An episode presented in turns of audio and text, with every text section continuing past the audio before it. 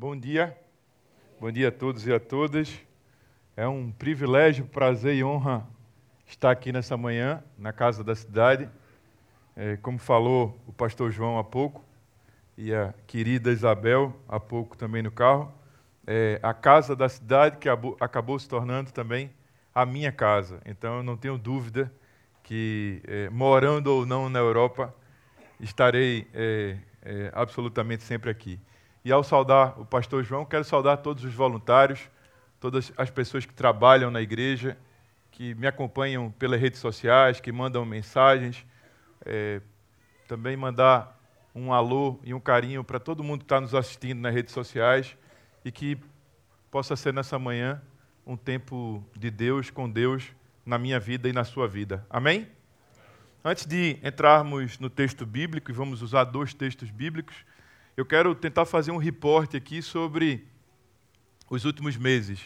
Afinal, essa igreja ela não me apoia financeiramente, mas eu sei que ela me apoia em oração, em torcida, que é muito mais importante do que financeiramente. Eu estive aqui em maio de 2019 no Refletir, passamos um tempo aqui maravilhoso com e entre os irmãos, e preguei aqui também no domingo pós-refletir, e o impressionante é que é, eu sou um ativista social, eu sou um empreendedor social, que utilizo do palco, do púlpito, para falar daquilo que está acontecendo na rua, na favela, no presídio, numa enchente.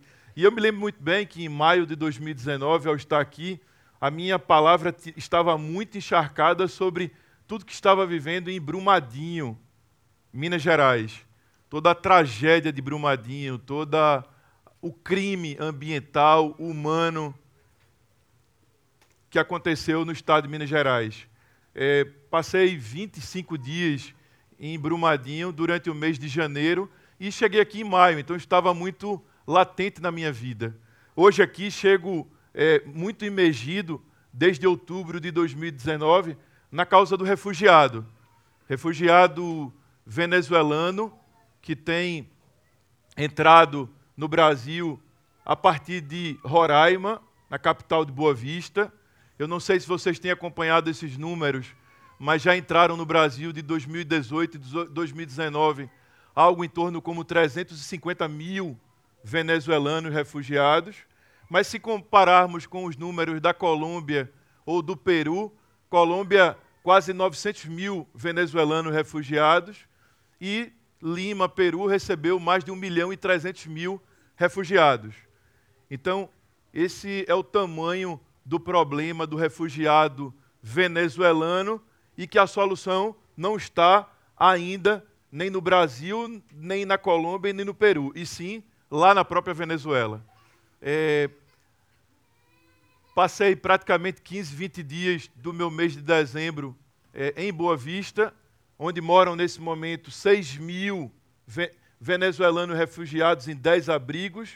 Então você imagina o que está acontecendo no sistema de saúde de Boa Vista, no sistema educacional de Boa Vista, uma cidade com 350 mil habitantes, que não estava preparado para essa imigração num tamanho tão grande e com tão pouco sensibilidade da sociedade civil. Me parece que quando a gente está falando sobre a causa do refugiado, a causa do imigrante, essa causa não é a nossa, afinal, eles estão aqui para tomar nosso lugar, estão aqui para tomar nosso trabalho, estão aqui para tomar nossas escolas, estão aqui para tomar nossos direitos.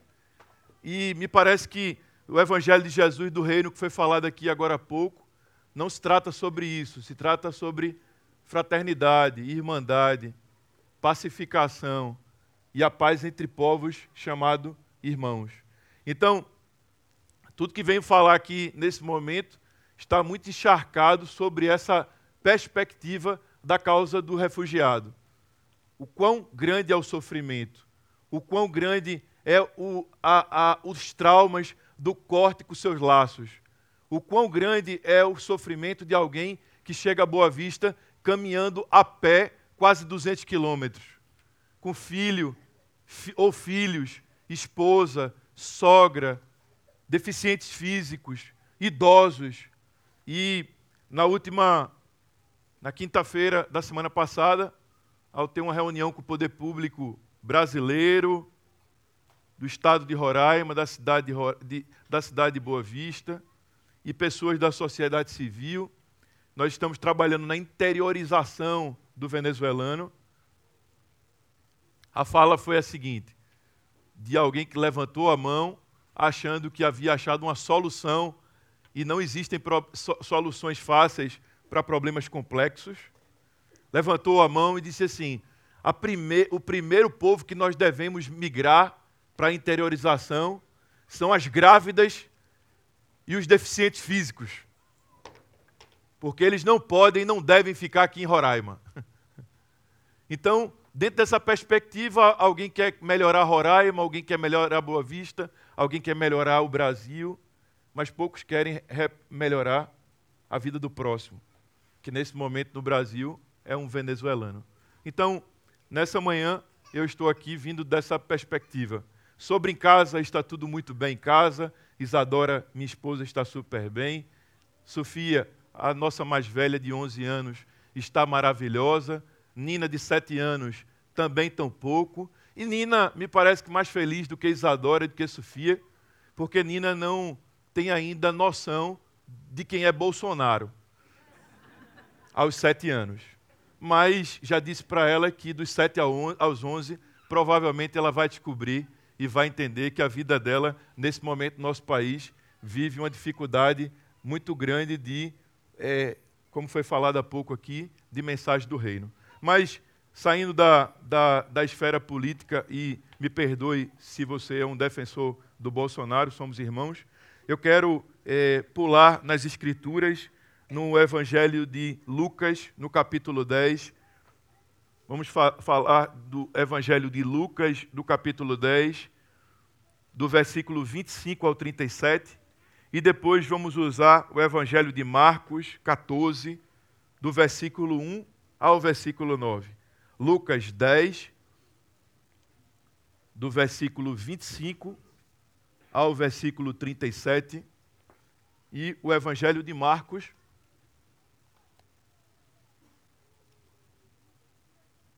Marcos 14, Marcos 14, de 1 a 9. Lucas 10, 25 a 37 e o Evangelho de Marcos, de 1 a 9. E, assim como na igreja primitiva, eu queria estimular que acontecesse algo hoje aqui na igreja, como acontecia na igreja primitiva a leitura do Evangelho de forma pública e não de, através de um portador. Então, gostaria que alguém se levantasse nesse momento, que tenha uma boa voz e uma alta voz, e pudesse ler para toda a igreja o Evangelho de Lucas 10, do versículo 25 ao 37. Logo após, alguém também com uma voz muito alta, já que precisamos todos ouvir, o Evangelho de Marcos 14, de 1 a 9. E se quisermos fazer um equilíbrio de gênero, de raça e de etnias, que isso possa ser da melhor forma equilibrada. Um certo doutor da lei que queria experimentar Jesus levantou-se e fez-lhe esta pergunta: Mestre, que devo eu fazer para ter direito à vida eterna? Que diz a Escritura acerca disso? Respondeu-lhe. Como é que a entendes? E ele disse: Ama o Senhor teu Deus com todo o teu coração, com toda a tua alma e com todas as forças e com todo o entendimento. E ama o teu próximo como a ti mesmo. Jesus comentou: Respondeste bem, faz isso e alcançarás a vida. Mas o doutor da lei, querendo justificar-se, tornou a perguntar: E quem é o meu próximo? Então Jesus contou o seguinte: Ia um homem a descer de Jerusalém para Jericó, caíram sobre ele uns ladrões que lhe roubaram roupa e tudo. Espancaram-no e foram-se embora, deixando-o quase morto. Por quase casualidade descia um sacerdote por aquele caminho. Quando viu o homem, passou pelo outro lado. Também por lá passou igualmente um levita que, ao vê-lo, se desviou. Entretanto, um samaritano que ia de viagem passou junto dele e, ao vê-lo, sentiu compaixão. Aproximou-se, tratou-lhe os ferimentos com azeite e vinho e pôs-lhe ligaduras. Depois colocou-o em cima do seu jumento, levou-o para uma pensão e tratou dele. No outro dia deu duas moedas de prata ao dono da pensão, mandando-lhe: Cuida deste homem, e quando eu voltar, pago tudo o que gastares a mais com ele. Jesus perguntou então ao doutor da lei: Qual destes três te parece que foi o próximo do homem assaltado pelos ladrões? E ele respondeu: O que teve compaixão dele. Jesus concluiu: Então vai e faz o mesmo. Amém. Marcos, o Evangelho de Marcos, capítulo 14, do versículo 1 ao 9. Quem nos ajuda? Quem nos ajuda? Aqui.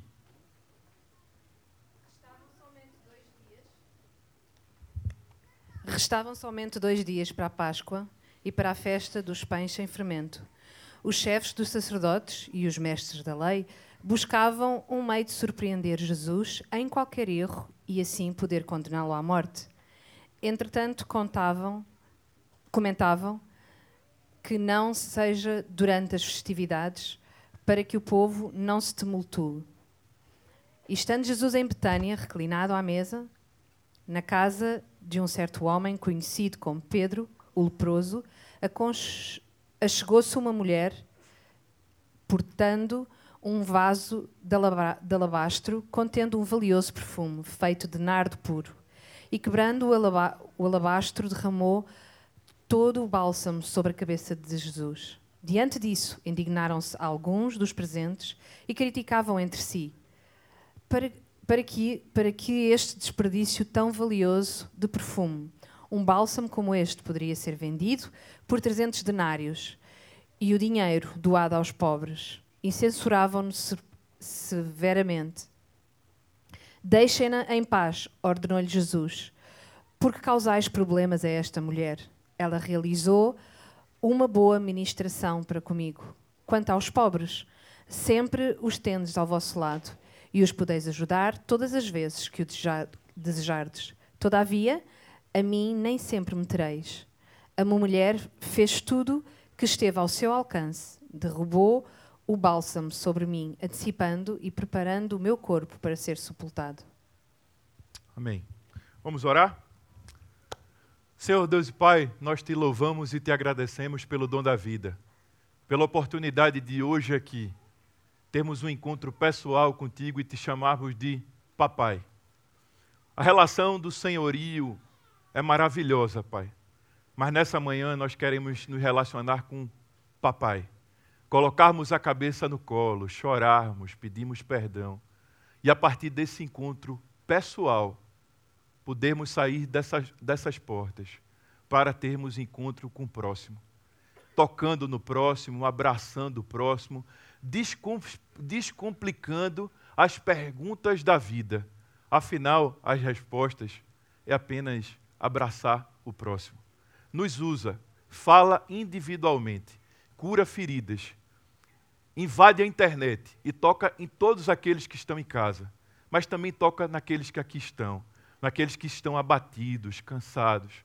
Que o ano já começou, mas para que para essas pessoas ainda é necessário um novo ano Obrigado, Pai, por essa oportunidade de termos casa. E na tua casa, hoje estamos aqui como comunidade para te clamar, para te pedir socorro, papai.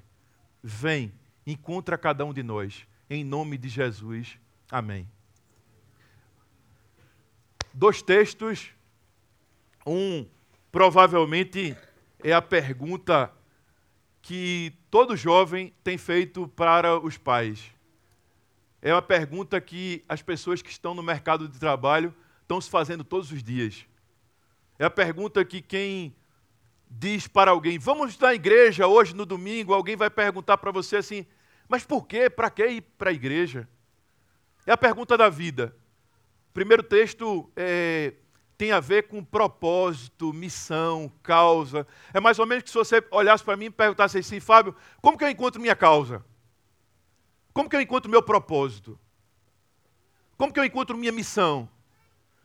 E me parece que nós estamos na era da confusão de todo mundo que aparentemente está tudo bem, mas tenha tempo se você for perguntar para alguém a pergunta de um milhão de dólares, que é a seguinte: está tudo bem?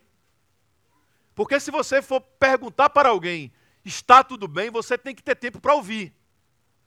Está tudo bem não é igual a passar numa porta, abrir e dizer oi. Oi é oi, tudo bem é está tudo bem. Se essa pessoa for falar, provavelmente você vai ter que ter tempo para sentar, para escutar e para tentar ajudá-la no caminho da trajetória. Essa é a pergunta, provavelmente, que brasileiros, venezuelanos, haitianos, africanos, portugueses, pobres, ricos, negros, brancos, héteros, LGBTs, de esquerda ou de direita, estão se fazendo. Qual o meu propósito? Qual a minha missão? Por que eu vim? Para que eu vim? E engraçado que quando a gente vê alguém que se encontrou na missão e no propósito, a gente começa a se achar inferior a essa pessoa que se encontrou na missão e no propósito. Mas quem foi que disse que um porteiro de prédio, ou um jornalista, ou alguém que cuida do lixo, ou alguém que limpou esse piso para que a gente tivesse aqui, não está numa missão? Quem foi que disse que quem faz as tarefas mais simples e que são mais invisíveis não está numa missão? Quem foi que disse que quem tem mais holofotes, mais repercussão, mais seguidores nas redes sociais, fala mais alto, tem mais repercussão? E de forma direta, direta, Jesus explica para os senhores da lei quem de fato vive com propósito, com senso de missão e diz a cada um deles, sem precisar explicar, através de uma parábola, através de um bate-papo, de uma conversa, Jesus simplesmente olha para mim nessa manhã e para você e diz assim: vai lá e faz. Vai lá e faz. Para de ficar perguntando, perguntando, perguntando. Vai lá e faz. As pessoas me perguntam, Fábio, como que eu faço para encontrar a minha causa? Vai lá e faz.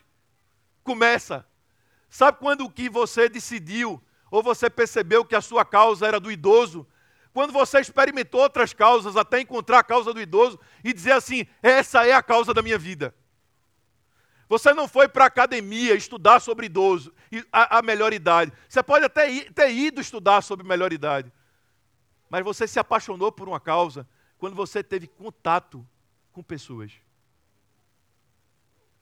No Evangelho de Marcos, Jesus vem e conta essa história para dizer para mim e para você que me parece que a gente está perdendo tempo. A gente está perdendo tempo acreditando que a nossa causa vai começar quando a gente se casar. E aí a gente diz assim: me espera um pouquinho porque eu vou me casar. Ou quando a gente vai se formar, me espera um pouquinho, porque meus estudos estão indo, eu estou indo muito bem, e daqui a seis meses, um ano, cinco anos, você pode contar comigo. Imagina você poder contar com alguém daqui a cinco anos. Aí você diz assim: não, olha só, eu trabalhei muito, agora eu preciso descansar. Depois que eu descansar, você vai contar comigo. O papo do reino não é esse. Não há esse tempo para descansar, para esperar e uma nova fase que virá depois da fase do reino. A fase do reino é aqui e agora, nesse momento. Inclusive usando muito mais os ocupados do que os desocupados. Esse é o primeiro trecho. Mas o segundo trecho que foi lido do Evangelho de Marcos 14 fala sobre uma mulher Mulher essa que não fala o nome dela, mas no final do texto diz assim: sobre uma mulher que não se fala o nome dela. Em todo o tempo, o que você fez será contado em minha memória. Então me parece que nós não estamos falando sobre uma pessoa que tem seguidores na internet, ou numa pessoa que é brilhante, ou numa pessoa que fala mais alto, que tem conexões. Nós estamos falando sobre o que ela fez. e que nesse texto é apagado o nome dela, para o que, que ela fez seja contado para a honra e para a glória do Senhor Jesus. Então, nessa era que está todo mundo procurando, procurando propósito, missão, causa, e olha só, toda vez que vira o ano, que começa um ano novo, e é esse momento que a gente está vivendo agora, amanhã no Brasil, amanhã no Brasil, graças a Deus, as crianças voltam para a escola. Graças a Deus. Amanhã começa o ano letivo no Brasil. Para as crianças, o ano, let... o ano começa no Brasil quando as escolas voltam. Para o brasileiro, o Brasil começa quando passa o carnaval. Então o Brasil não começa amanhã ainda. Começa só para as crianças. Todo ano novo dá esse sentimento de que esse novo ano precisa ser melhor. Você faz lista do que você fez, do que você quer fazer. Você coloca na parede, você reúne a família para olhar a lista. Você compartilha como se fosse salmos de um guru na internet para que todo mundo possa seguir as suas dicas, a sua lista. E aí no meio do ano você está cheio de culpa. Porque você não fez o regime, porque você não fez a viagem, porque você não mudou de emprego, porque você não comprou, porque você. E esse texto fala sobre uma mulher que não fala o nome dela, que ela é criticada, que ela é perguntada, e mais do que isso, alguém olha para ela e diz assim: existe uma causa mais importante do que a sua, que é a causa dos pobres. E por que, que você vai quebrar algo tão caro na cabeça de, um, de uma pessoa, de um cara que vai morrer? Porque Jesus ia morrer. Ou seja, que desperdício é esse que você está fazendo com esse vaso, com esse perfume, com isso que você tem na mão e que se fosse vendido, você poderia cuidar dos venezuelanos. E essa mulher calada, calada, sem absolutamente fazer nenhum barulho, ela quebra e joga todo, não é a conta-gota, ela joga todo na cabeça do seu Senhor. Já imaginou no entorno dela a quantidade de preconceito que ela sofreu? De que ela é mulher, ela é mulher, ela é louca, ela está despedaçando, ela não tem senso de missão, ela é, ela é, ela é, ela é. Até que vem uma voz e diz assim: para. Para. Para. Porque o que ela fez é para comigo. O que ela fez alegra o meu coração. O que ela fez será contado em todo o tempo em minha memória. Propósito, missão, causa tem a ver com relacionamento profundo entre filho e pai. Entre pai e filho. É aquele terreno baldio que você chama a pessoa da sua equipe, coloca do lado, chama a sua esposa, coloca do lado e diz para a pessoa assim: olha para o terreno, para aquele terreno e o que você enxerga. Ela vai olhar e vai dizer assim: um terreno. E aí você vai dizer assim: não, peraí, não seja, não seja tão fria, tão frio. O que você está enxergando? E aí a pessoa diz assim: tá, já que ele não quer que seja um terreno, então eu vou tentar decifrar um terreno. Ali tem mato, ali tem terra, ali tem pedra. É um terreno com mato, com pedra, com, com terra. E você olha para a pessoa e diz assim: não, para, olha de novo. E aí essa pessoa olha para você e diz assim: Você está mexendo com drogas. Porque ali tem um terreno. Não. Fecha o olho. Fecha o olho. E essa pessoa fecha o olho. E ela diz assim: Agora olha para aquele terreno e começa a enxergar que ali já existe uma escola.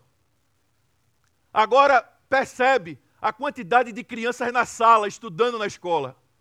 Percebe a professora entrando todas as manhãs, dando bom dia, fazendo, ensinando matemática, geografia, química. Agora, está ouvindo? Tocou a sirene. Estão todos indo para o recreio. Olha eles descendo no parquinho. Olha eles fazendo a refeição.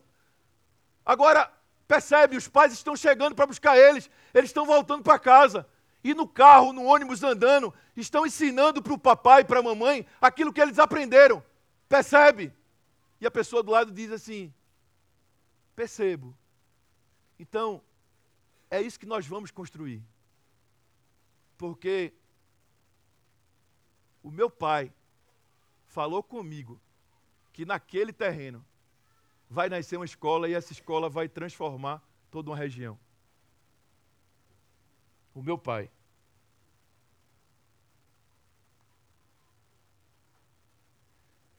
Nessa manhã, eu não vim aqui para pedir para você rasgar suas listas de 2020. Mas eu vim aqui para olhar para essa mulher, que não sabemos dela o nome, mas sabemos o que ela fez. Muitas e muitas vezes nós queremos mudar ou amar a África. Nós queremos mudar e amar as pessoas. Mas a África está aqui, em alguma esquina, muito perto daqui. As pessoas tira de nós a tira de nós o sentimento de culpa de amarmos nossos filhos, nossa esposa, nossa casa. Eu eu lido todos os dias com dezenas, centenas, milhares de empreendedores sociais. Gente que tem como sua principal missão na lista de tarefas de 2019, 2018, 2020, cuidar dos outros. Cuidar dos outros. É gente que está cuidando do idoso, da criança, de programas de geração de renda, de renda, do imigrante, das pessoas da favela, das pessoas do presídio, das pessoas que foram largadas, abandonadas, que não têm voz. Eu converso com essas pessoas todo dia. E eu sempre digo para elas a seguinte coisa: não valerá a pena cuidar de todas as crianças do planeta antes de cuidar da minha filha, Sofia e Nina. Não haverá nenhuma valia cuidar de todas as mulheres do planeta sem cuidar de Isadora, a minha mulher. Não haverá valia alguma fazermos um projeto para o Brasil, para Portugal, para o Chile, para qualquer lugar, sem cuidarmos de uma cidade chamada Recife, que é de onde eu venho e é de onde eu sempre vou voltar.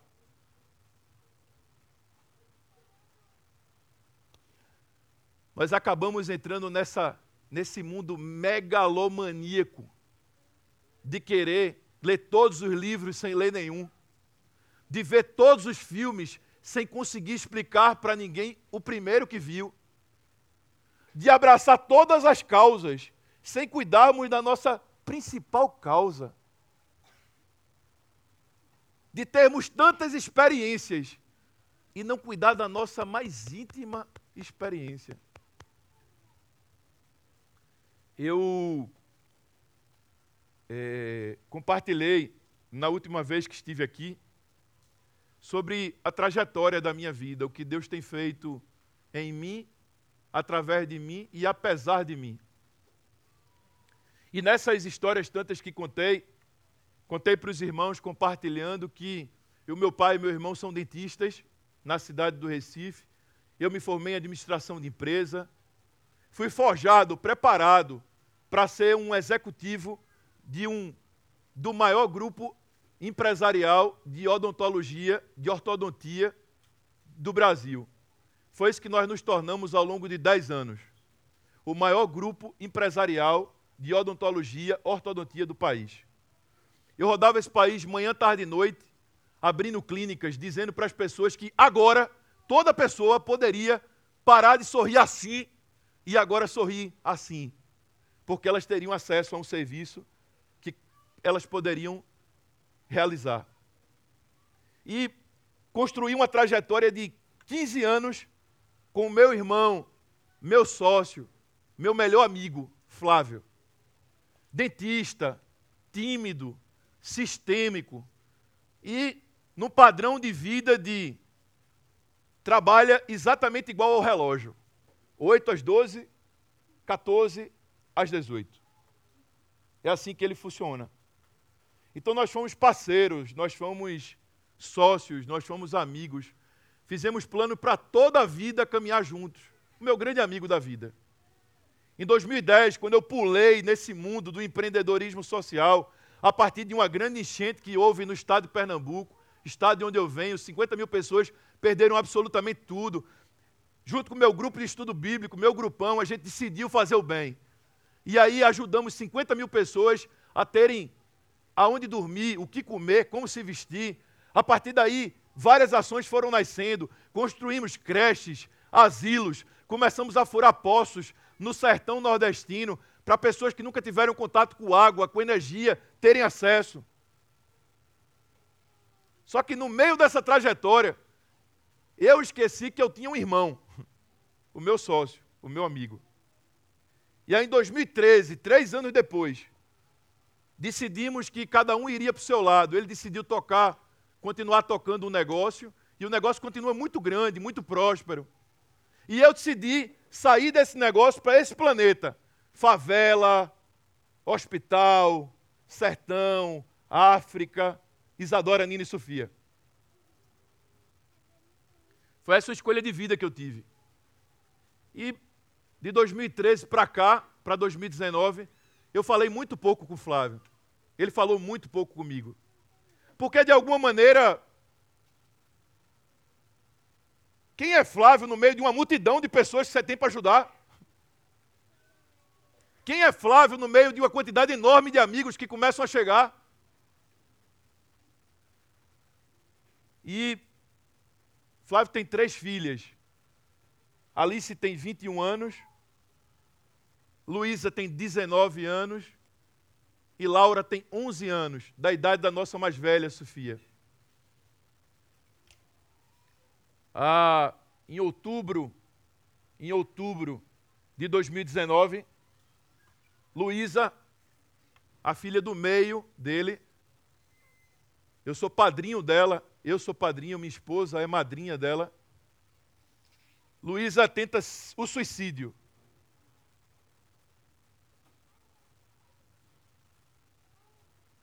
Corta os pulsos e tenta se matar. Só que cortou os pulsos, a família fez com que ninguém soubesse, cuidaram dela, ela ficou bem naquele momento. Só que 15, 20 dias depois, saído dessa, ela toma uma caixa de medicamento e tenta se matar pela segunda vez. 17 anos, linda, linda, boa aluna, frequenta uma igreja saudável, tem pai e mãe com casamento estruturado.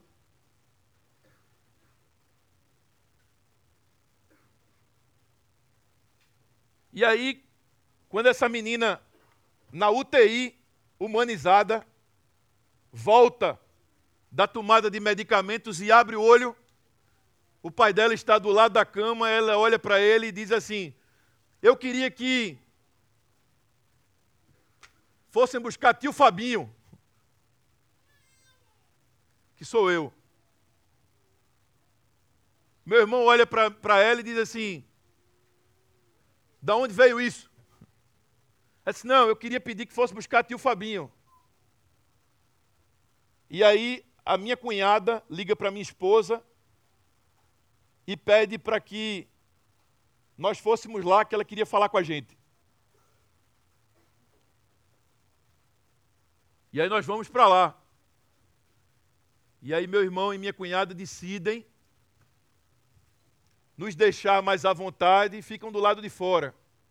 E aí eu entro, paro do lado da cama dela, ela olha para mim e diz assim: Eu queria agora que fosse que chamasse, por favor, meu pai. E aí pedem para ele entrar, ele fica de um lado da cama, eu fico do outro lado da cama. Aí ela faz a seguinte pergunta para os dois: Por que, que vocês não se falam? Por que, que vocês não se veem? Por que, que vocês não se encontram?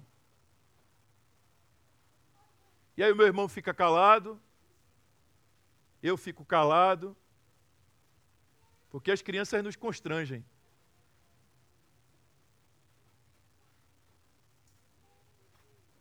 E aí ela levanta a voz e diz assim: Eu só queria pedir uma coisa.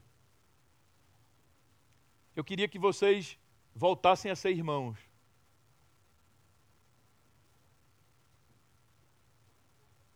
E aí ela faz uma oração. No outro dia, a minha cunhada liga para minha esposa perguntando se podemos tomar um café. Elas tomam um café.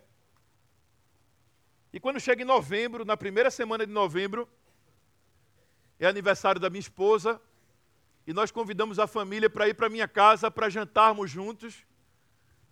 E também queríamos anunciar uma coisa muito importante para a família. E quando todo mundo chega na minha casa, e todo mundo senta à mesa, e quando todo mundo começa a comer, eu digo para eles que, para todos eles, inclusive para o meu irmão, para minha cunhada e para todas as meninas, eu e minha esposa, nós anunciamos para eles que nesse ano de 2020, a partir de julho, nós vamos tirar um ano sabático. E vamos sair do Brasil para morar nos Estados Unidos. E vamos aprender a língua, e queremos estar sós como família. Precisamos dar uma parada. E quando anunciamos todo, a pequena Luísa levanta a mão, e como essa mulher do vaso, que quebra o vaso, diz assim: Papai, mamãe, eu vou morar nos Estados Unidos com o tio Fabinho. E a partir de julho não irá só Fábio, Isadora, Nina e Sofia, irá Luísa. Irá Luísa.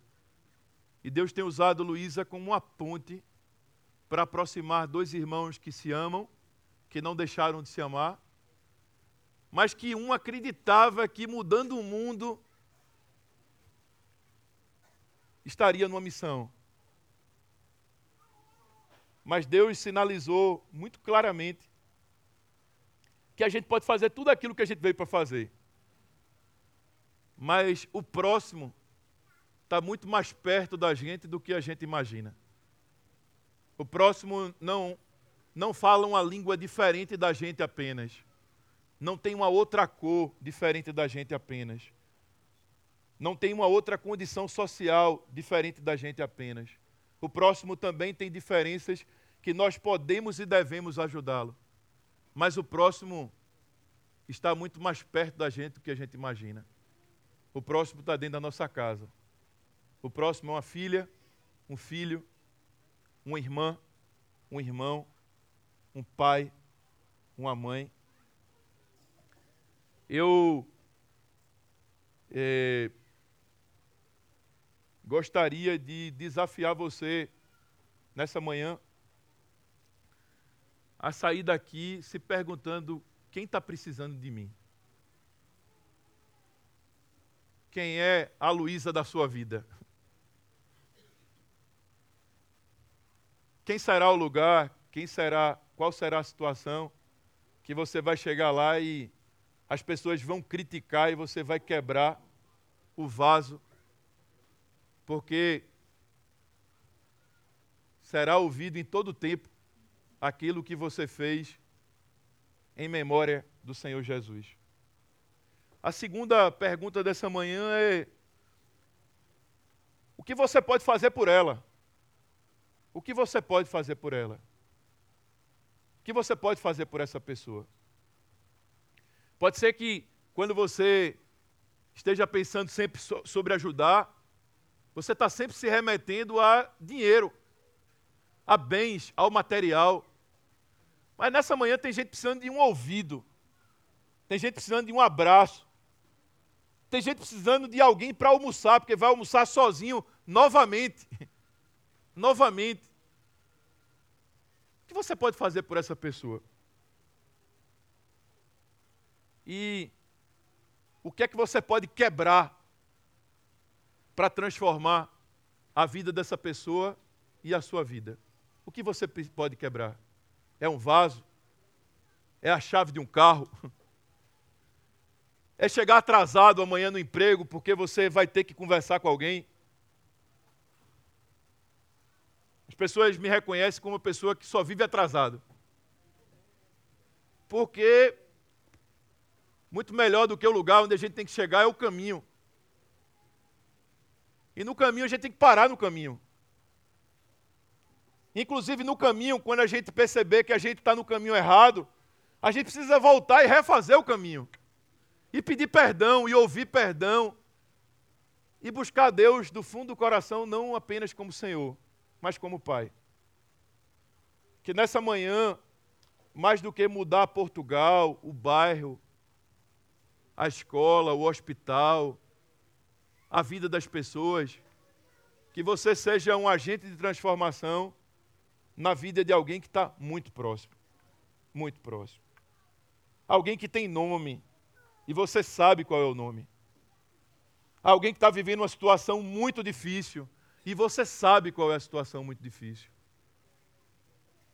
E você, para ajudá-la, e para ajudar a resolver isso, vai ter que quebrar alguma coisa. E você sabe o que precisa quebrar. Pode ser que seja quebrar o orgulho, a vaidade, a soberba.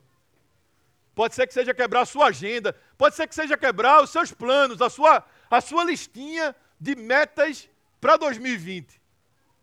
Porque hoje de manhã aqui você percebeu, assim como eu tenho percebido, que o melhor negócio da vida é cuidar de Luísa que o melhor amigo da minha vida não são os venezuelanos, é o meu irmão Flávio.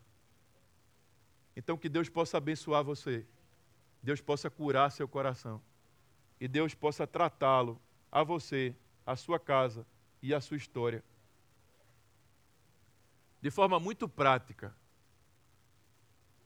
parando cada um de nós de fazermos tantas perguntas sobre a salvação, sobre propósito, sobre tudo isso e sermos muito mais simples, porque o Evangelho de Jesus é simples.